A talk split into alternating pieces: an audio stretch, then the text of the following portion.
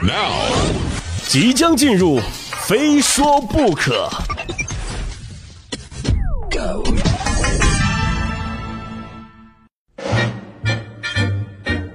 欢迎收听由没有赞助、独家冠名播出的《非说不可》，我是鹏飞。上个礼拜天母亲节啊，那好家伙，打开微信朋友圈，不知道各位是不是也这样哈？一水看到的都是这个朋友的妈，那个同学的妈，还有这个朋友那个同学的妈的妈。我没说脏话哈，就是姥姥。这这怎么听着也不对劲儿呢？总之，我想说的是啊，就在那一天，微信朋友圈成了广大网友们晒妈的平台了。我们听说过晒娃狂魔的啊，那天我是真的见到了一群晒妈狂魔。我身边有一单身的同事啊，第二天特兴奋地告诉我说：“鹏飞，你知道吗？我昨天看见我丈母娘了。”我纳闷啊，我说你不是单身吗？啊，媳妇儿都没有，那哪来的丈母娘呢？你是盯上了谁肚子里没出生的孩子是不是啊？人家告诉我说哈啊，不是不是哈，就是昨儿在朋友圈里面，我把所有朋友的妈都见了一遍。啊，都说挑媳妇儿也得挑丈母娘，是不是？那好，我就先挑丈母娘。不照这个节奏啊，那下个月父亲节，您是不是都开始挑老丈人了？这节奏是不是也有点太快了哈？可关键，就算你挑中了，再面善的丈母娘，她能给你发货吗？还给你包邮啊？看了看那天大家对母亲的祝福啊，我发现了母亲节朋友圈的套路。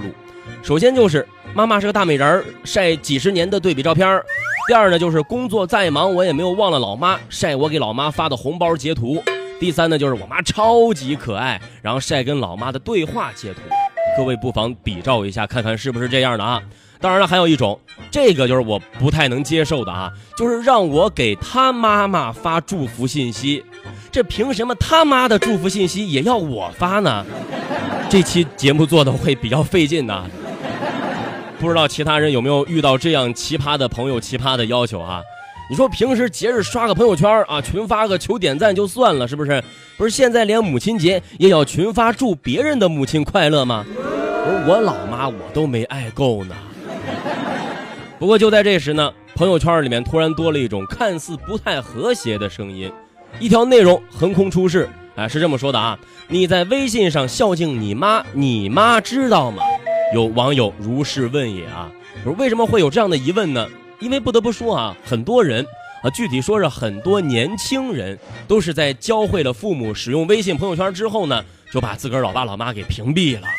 哎，那么问题来了，您有屏蔽家人的朋友圈吗？今儿我们就来聊聊这个话题。非说不可，还有一说。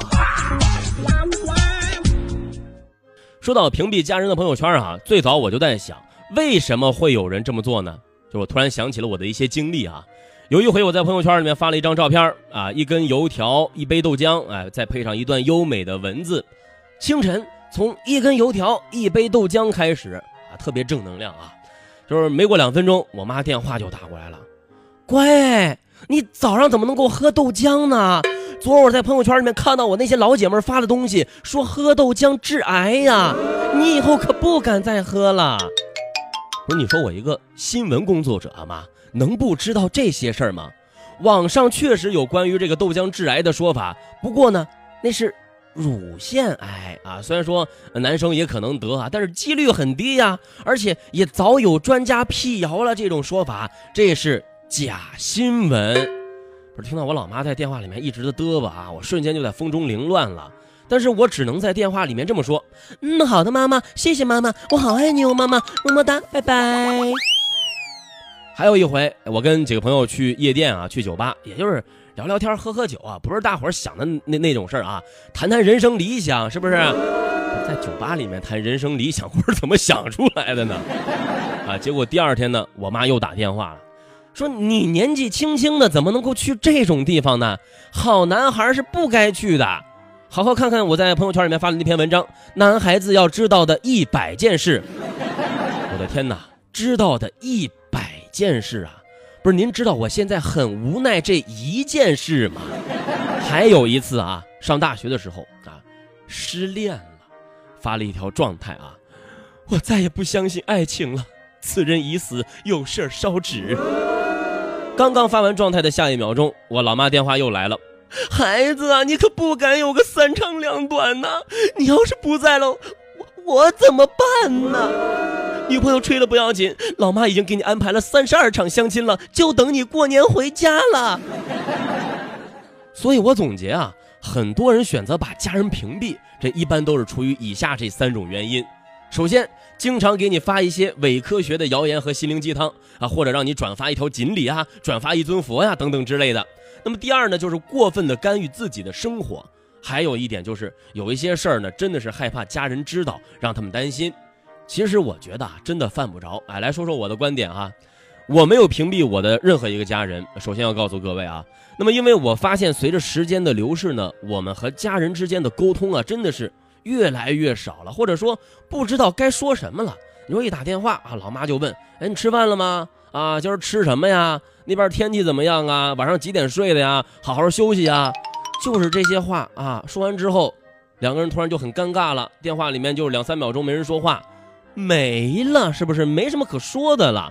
那么正是因为我把我的生活、我的经历、我所做的工作，很多一些琐碎的事情啊，比如说什么，我跟我媳妇儿中午做什么饭了，我给我媳妇儿正在洗衣服啊，我我我真给我媳妇儿洗衣服，反正就是这些事情，我通通都发到朋友圈。那么我父母知道了、了解了，再打电话的时候呢，感觉他们。仿佛就在我身边一样，哎，比如说我妈给我打电话啊，哟，今儿中午这鱼香肉丝做的卖相不错啊，什么时候回家给老妈也做一顿，是不是？还有的时候说啊，哎，昨儿我看见你直播间的照片了，原来你工作的环境是这样的啊。还有就是我这档节目啊，期期都在朋友圈里面发，我老妈听了之后呢，也经常给我提一些建议，我们两个也会聊我在节目当中的一些观点和段子。那么这时候呢，我就发现我和我老妈啊。